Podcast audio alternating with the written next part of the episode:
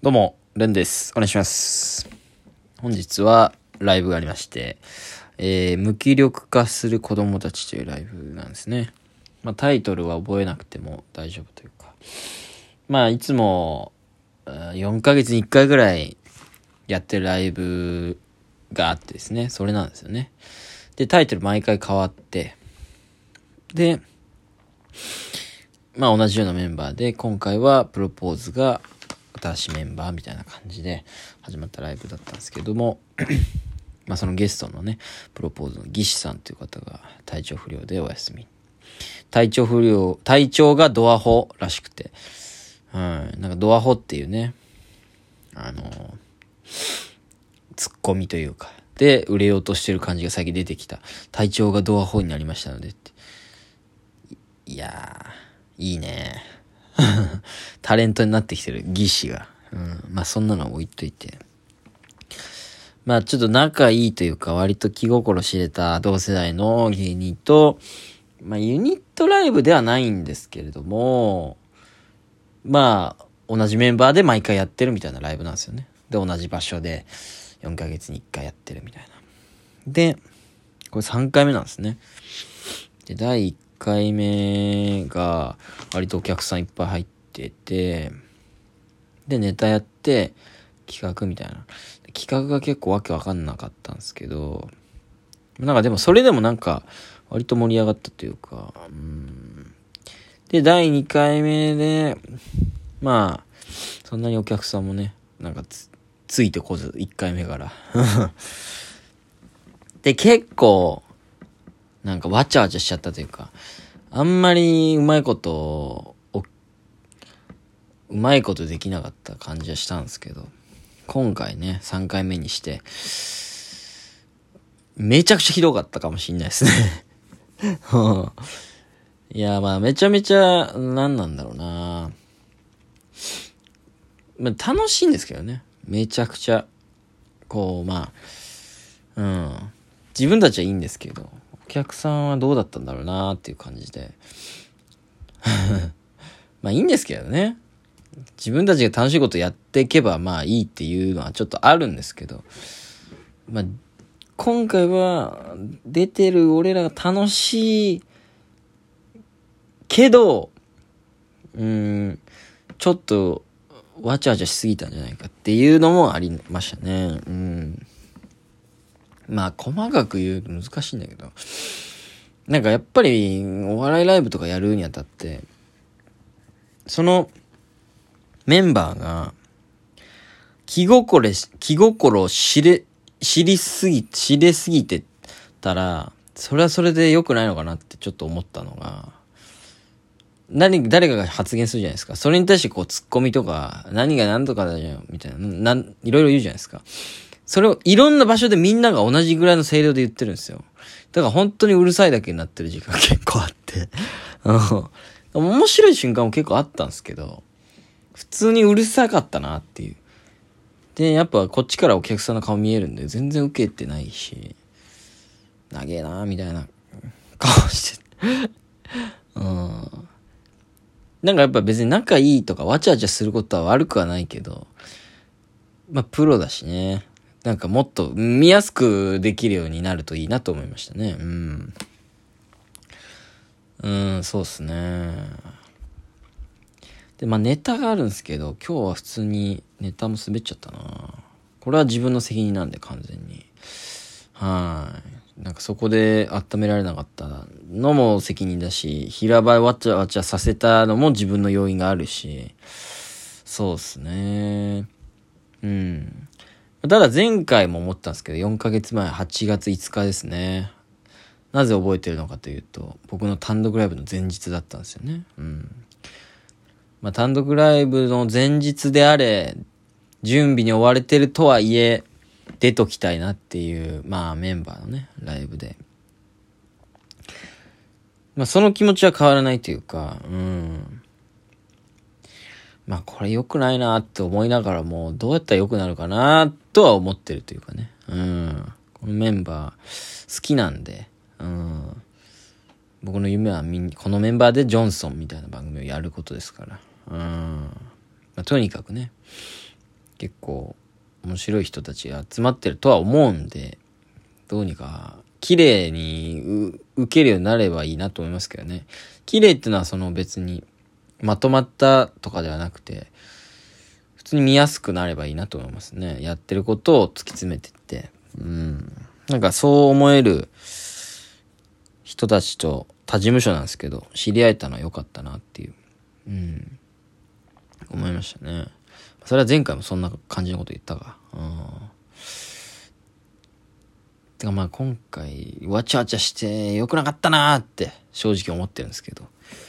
うーん、もっとお金払ってる人が満足するようなやりとりはしたかったなっていう。まあそれは自分の責任も結構でかいんでね。うん。まあ思うんですけど、でもこのメンバーで頑張りたいなとも思うというか、思いましたね。うん。まあでも楽しくはあるんですよ。それは確実に。うん。難しいよね。だから、楽しいだけじゃいけないっていうか、そこをね、プロって名乗ってる以上はやっていかないとね。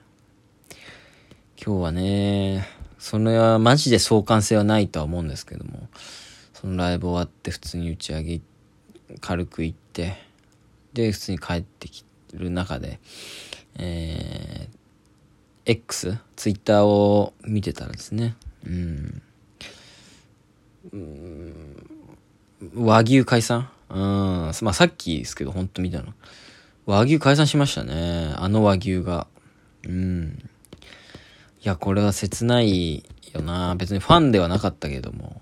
ファンでいた人は多いだろうし。あんだけね、M1 で結果残して、で、知名度もとてもあって、好感度もめちゃくちゃあったあのコンビが、ちょっとしたズレから解散するんだっていう、本当に儚いものだなって思いますよね。人間関係で成り立ってるお笑いっていう商売。お金もらってるわけですよ。それで、生活してるわけですよ。結婚してますよね、どっちも確か。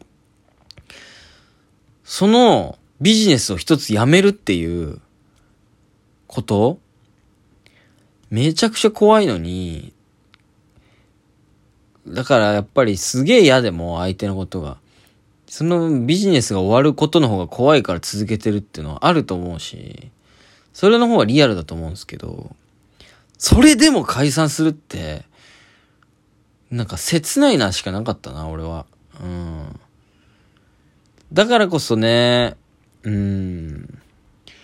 だから今日のライブでも、まあこれコンビではないですが、みん、同じような、まあユニットライブでもないんだけど、同じようにこう、ライブを一緒に出てる人たちとなんかね、なんか一緒に、なんか、うまいことやりたいなと思いましたよね。うん。だからライブでも別にあるわけじゃないですか。いやーもうあいつとはもうなんか一緒のライブやりたくねえわ、みたいなのって、ちょっとあり得るじゃないですか。それは、うん。